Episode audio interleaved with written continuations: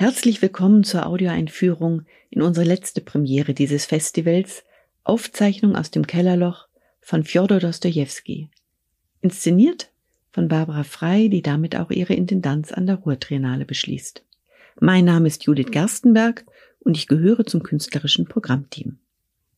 Es könnte vermutlich keinen geeigneteren Text geben, um die diesjährige Festivalausgabe zu beschließen, versammeln sich in ihm doch eine Vielzahl von Motiven, Gedanken, Beschäftigungen vorangegangener Produktion, die Sie während der letzten Wochen hier haben sehen können. Dieser Text, der bereits den Blick auf den philosophischen Horizont der späteren fünf großen Romane Dostojewskis öffnet und manchen als erste Schrift des Existenzialismus gilt, stellt explizit ebenso wie es das Festivalprogramm tat, die Frage nach der Natur des Menschen in sein Zentrum. Und damit die Frage, warum wir stehen, wo wir stehen, erschüttert von dem eigenen Versagen, den Zerstörungen, den in Frage gestellten Zielen unserer Erziehung. Fjodor Dostojewski beantwortet diese Frage nach der Natur des Menschen wenig schmeichelhaft. Dafür aber umso furioser, leidenschaftlich und wortgewaltig richtet er sich gegen die Erstarrung des Geistes. Wie sehr wir erstarrt sind in unseren unausgesprochenen Übereinkünften und Überzeugungen erkennen wir hier an diesem Abend, der uns in eine produktive Unruhe versetzt oder doch zumindest versetzen sollte. Das wenigste, was ich Ihnen mit Sicherheit versprechen kann, die Swada, der wir hier ausgesetzt werden, bringt uns in Bewegung, in geistige Bewegung. Keine Gewissheit, mit der wir uns unser Leben eingerichtet haben, bleibt unangefochten. Unser Selbstbild des aufgeklärten Menschen, der der Vernunft folgt und nach dem Guten, dem Besseren strebt, wird gründlich erschüttert. Und zwar von einem, dessen Auftauchen unausbleiblich sei, ziehe man die Verhältnisse in Betracht, unter denen unsere Gesellschaft sich gebildet habe, schreibt Dostojewski 1864 anlässlich der Erstveröffentlichung in der Petersburger Monatszeitschrift Epocha über den fiktiven Verfasser dieser Aufzeichnung aus dem Kellerloch. Stilistisch bestehen diese aus zwei Teilen, einem essayistischen ersten Teil, einem Monolog, in dem die Hauptfigur mit funkelnder Rhetorik ihre Maximen präsentiert, und einem zweiten, erzählerischen, in dem diese ihr Scheitern im Berufsleben und persönlichen Beziehungen vorführt. Barbara Frei und Nina Hoss konzentrieren sich ganz auf den ersten, in dem sich die Essenz von Dostojewskis Welt- und Menschenanschauung bereits formuliert und der uns wie ein ganz und gar heutiger Text entgegentritt. Polemisch und scharf analysiert hier jemand, der sich aus dem Alltag und den sozialen Strukturen gelöst hat, den modernen Menschen und die von ihm geschaffene Gesellschaft. Den Untergang dieses modernen Menschen und damit auch ihren eigenen sieht diese hierzu entsprechende Person als unausweichlich an. Dostojewskis Weltauffassung ist kein abstraktes Ideensystem. Sie verbirgt sich vielmehr in seiner Intuition für das Menschliche mit all seinen Widersprüchen. Oder nein, besser, für Dostojewski gibt es keine Widersprüche. Bei ihm fallen die Gegensätze zusammen. Das sagt sich leicht, ist jedoch schwer auszuhalten, und wir werden bemerken, wie viel Schranken im Kopf uns daran hindern, womöglich mit gutem Grund, ein solches Zusammenfallen überhaupt denken zu können, auch wenn wir es täglich leben. Wie kaum ein anderer Schriftsteller hat Fjodor Dostojewski in seinem Schaffen die Not des Menschen, die vergebliche Suche nach sich selbst beschrieben. Seine großen Romane sind keine eigentlichen Romane, es sind Tragödien, schreibt der Philosoph Nikolai Berdjajew. Sie seien innere Tragödien eines menschlichen Schicksals, eines menschlichen Geistes, der sich nur von verschiedenen Seiten in verschiedenen Momenten seines Weges erschließt. Alle Helden Dostojewskis sind Facetten dieses einen menschlichen Geistes. Alle Helden, so mutmaßt die Forschung, sind Dostojewski selbst. Nur in der Zusammenschau aller dieser Charaktere komme man ihm nahe. Und auch in der Stimme aus dem Kellerloch darf man somit Züge des Autors wiedererkennen. Berdjajew spricht von Dostojewski als von einem von innerer geistiger Leidenschaft versenkten, verbrennenden Menschen. Seine Seele stand in Flammen der Schriftsteller selbst bekennt, am schlimmsten ist, dass meine Natur heimtückisch und zu leidenschaftlich ist. Überall und in allem gehe ich bis ans Äußerste. Mein Leben lang habe ich alle Schranken überschritten. So beginnen auch die Aufzeichnungen aus dem Kellerloch. ich bin ein kranker Mensch, ich bin ein böser Mensch. Nur, um danach in kreisenden, hakenschlagenden Sätzen die Idee des Bösen und die Idee des Guten an sich in Frage zu stellen. Was hat sich der Mensch zur Orientierung seines Seins in der Welt aufgebaut und wie wird er diesem gerecht oder wie wird er diesem eben gerade nicht gerecht? Hier wohnen wir jemandem bei, der sich seinen verschlingenden Abgründen stellt und diese zugleich der ganzen Menschheit seines Zeitalters attestiert. Vergleicht man die unterschiedliche Stellung des Menschen in der Welt, wie er sich bei anderen Autoren spiegelt, Autoren, die wir an der Ruhrtriennale aufgeführt haben, bei Dante beispielsweise oder bei Shakespeare, ahnt man, warum dieser Blick in den Abgrund so monströs ausfällt. Bei Dante Alighieri, den Philipp Kenz Inszenierung Garten der Lüste zitiert und der bereits 2021 Anlass für Florentina Holzingers Auseinandersetzung Divine Comedy war, ist der Mensch ein organischer Teil einer objektiven Weltordnung, eines göttlichen Kosmos. Der Mensch des Mittelalters ist Lied in einem hierarchischen System. Über ihm befindet sich der Himmel, unter ihm die Hölle. Mit dem Zeitalter der Renaissance findet eine radikale Veränderung der Weltanschauung statt. Die humanistische Selbstbehauptung des Menschen setzt ein, statt des göttlichen Himmels tut sich ihm die Unendlichkeit des Alls auf, der leere astronomische Himmel. Der Mensch erkennt sich als Schöpfer und nicht mehr an eine äußere Ordnung gekettet. Shakespeare hat die Konsequenzen dieser Befreiung in seinen Stücken thematisiert. Das überschäumende Spiel der menschlichen Kräfte, erfüllt von Energie und Macht und, wie in seinem Sommernachtstraum zu erleben, als unberechenbar. Bei Dostoevsky nun wird der Mensch Opfer dieser Lehre. Der neue Glaubensartikel, die Freiheit bzw. der freie Wille, vermag die Lehre nicht nur zu füllen, er macht sie eigentlich erst sichtbar. Denn der Weg des in Freiheit gesetzten Menschen beginnt mit dem äußersten Individualismus, mit Vereinsamung, mit Empörung gegen die Welt. Eine maßlose Eigenliebe entwickelt sich, ein innerer Raum wird gewahr, ein Unterbewusstes, in das Himmel und Hölle zurückgekehrt und ineinander gefallen sind und nun vom Einzelnen selbst verwaltet werden müssen. Die Diagnose, die die Aufzeichnung aus dem Kellerloch der menschlichen Natur stellen, heißt polar, widersprüchlich und irrational. Der Mensch, führt uns dieser Text vor Augen, gibt sich mit der aufgeklärten, rationalen Lebensordnung nicht zufrieden. Der freie Wille, der allein ihn vom Tier unterscheidet, ist ihm höher als Wohlfahrt. Der freie Wille zeigt sich, auch wenn wir das gerne ausblenden, nicht als Herrschaft der Vernunft über das seelische Element. Freiheit selbst ist irrational und wahnwitzig. Sie verleitet zur Überschreitung der Grenzen. Der freie Wille unterscheidet den Menschen somit zwar mutmaßlich vom Tier, aber führt ihn auch an die äußersten Grenzen eines existenziellen Zwiespalts, kann er sich diesen freien Willen doch gerade nur dadurch beweisen, dass er sich über alle Gesetzmäßigkeiten und die Vernunft erhebt. Dialektisch und lustvoll zerlegt der Protagonist dieser Aufzeichnung das Selbstbild des modernen Menschen.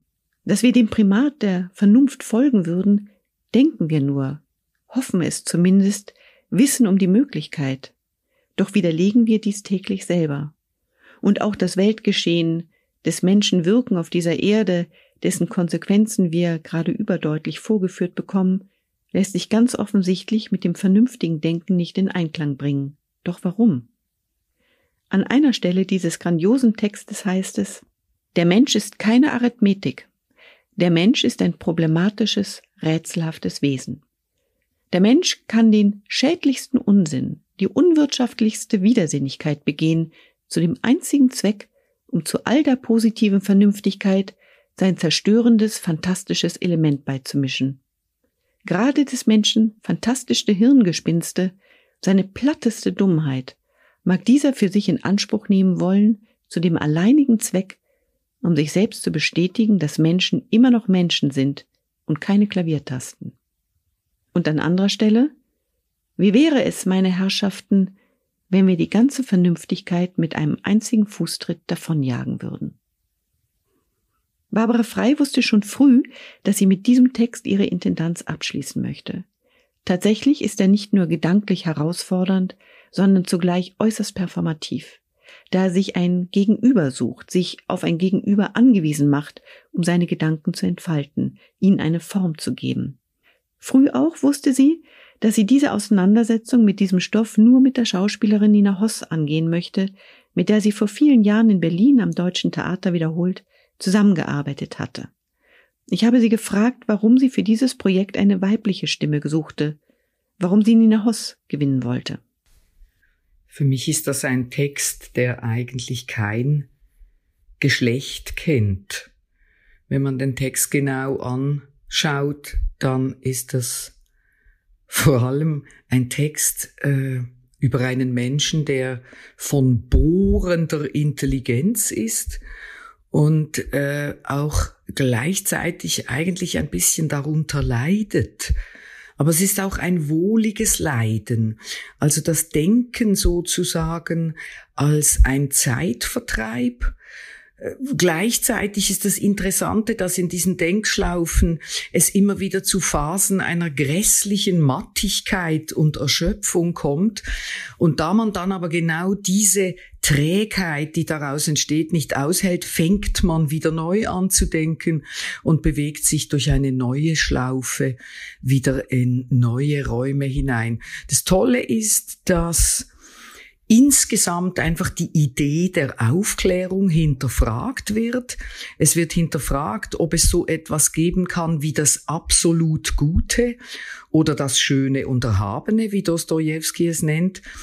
Es wird eigentlich davon ausgegangen, äh, in der Gedankenwelt dieses Menschen, dass das der große Fehler ist, dass wir etwas absolut setzen und dem dann eigentlich hinterherhecheln und dabei gar nicht merken, dass wir gar nicht in der Lage sind, eigentlich die Aufklärung zu leben, weil unser freier Wille, der oft im Verborgenen ist und dann mit Gewalt an die Oberfläche kommt, weil unser freier Wille uns diese Tausenden von kleinen und großen Freiheiten äh, eigentlich aufzwingt.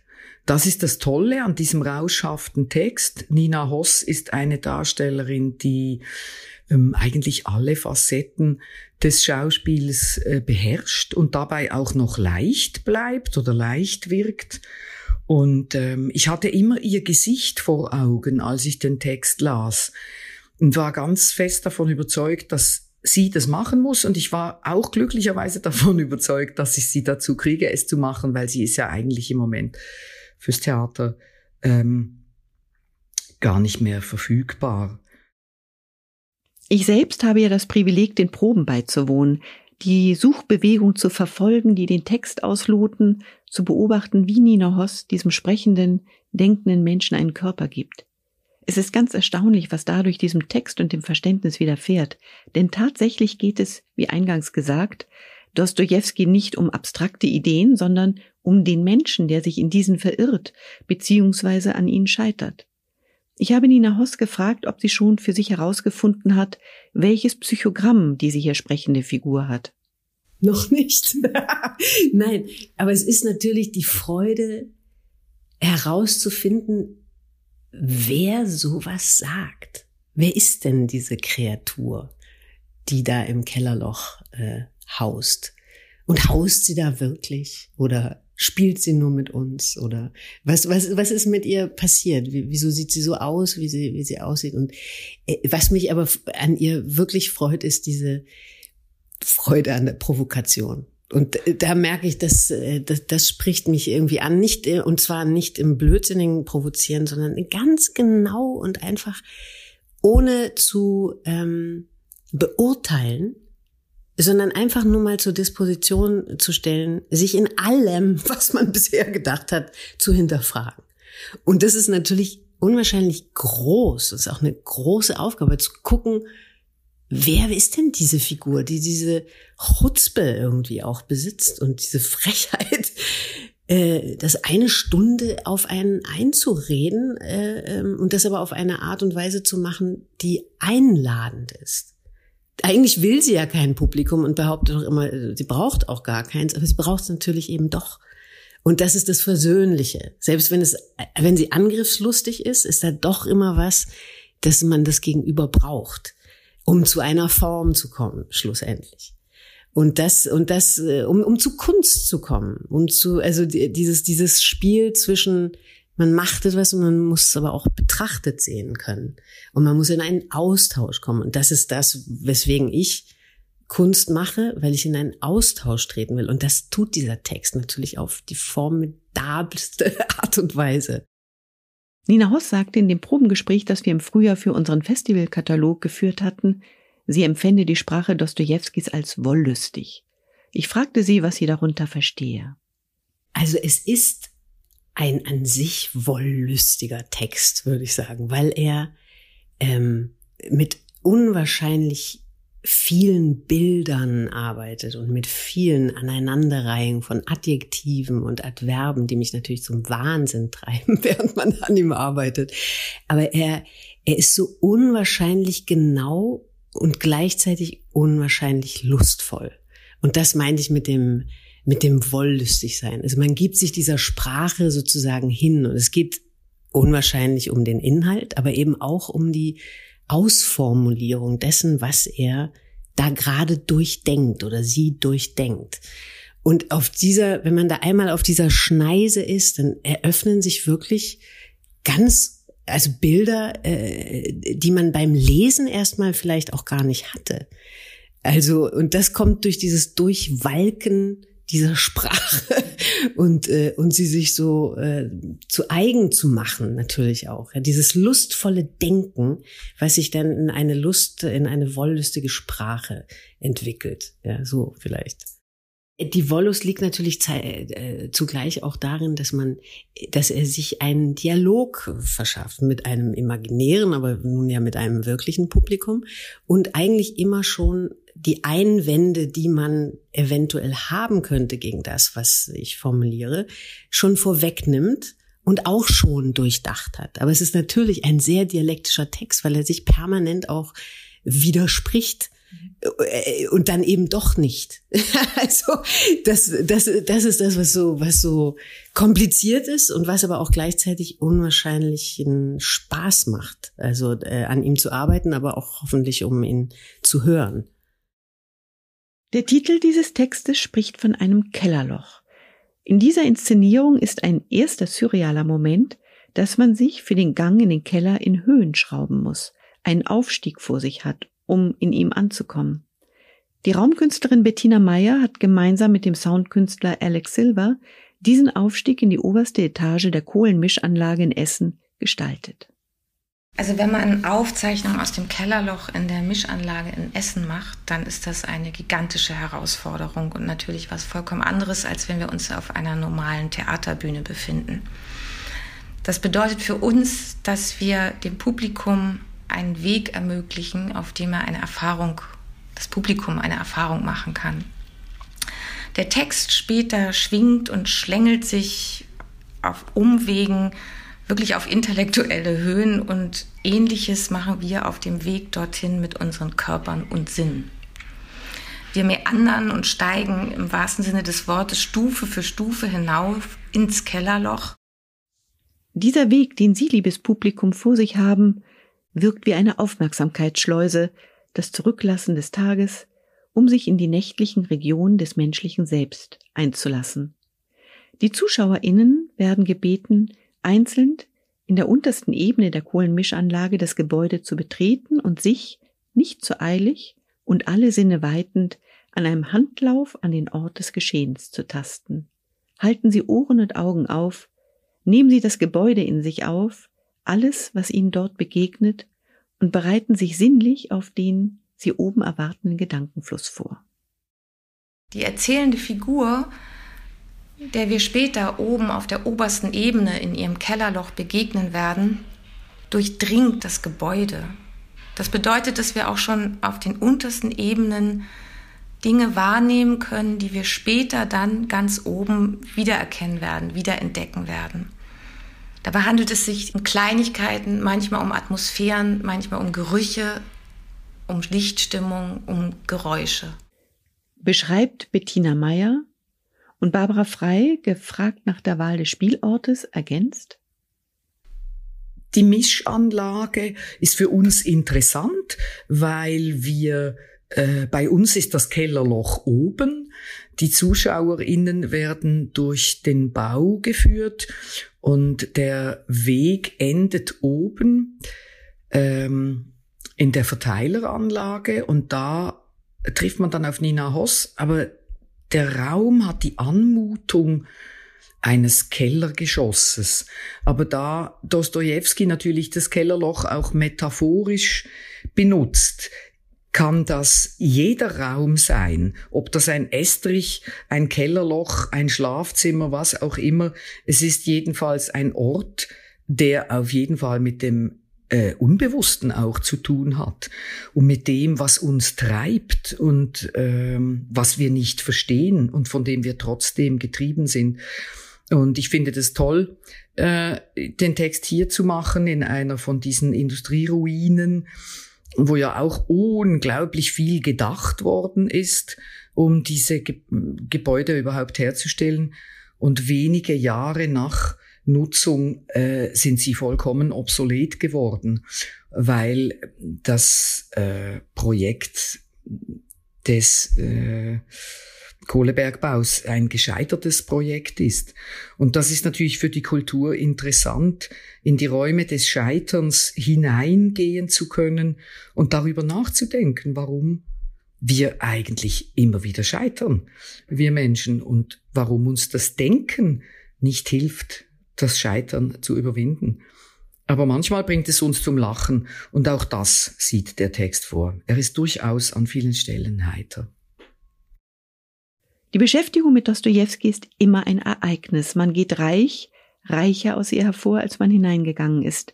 Aufgewühlt vielleicht, beunruhigt, angeregt auf jeden Fall.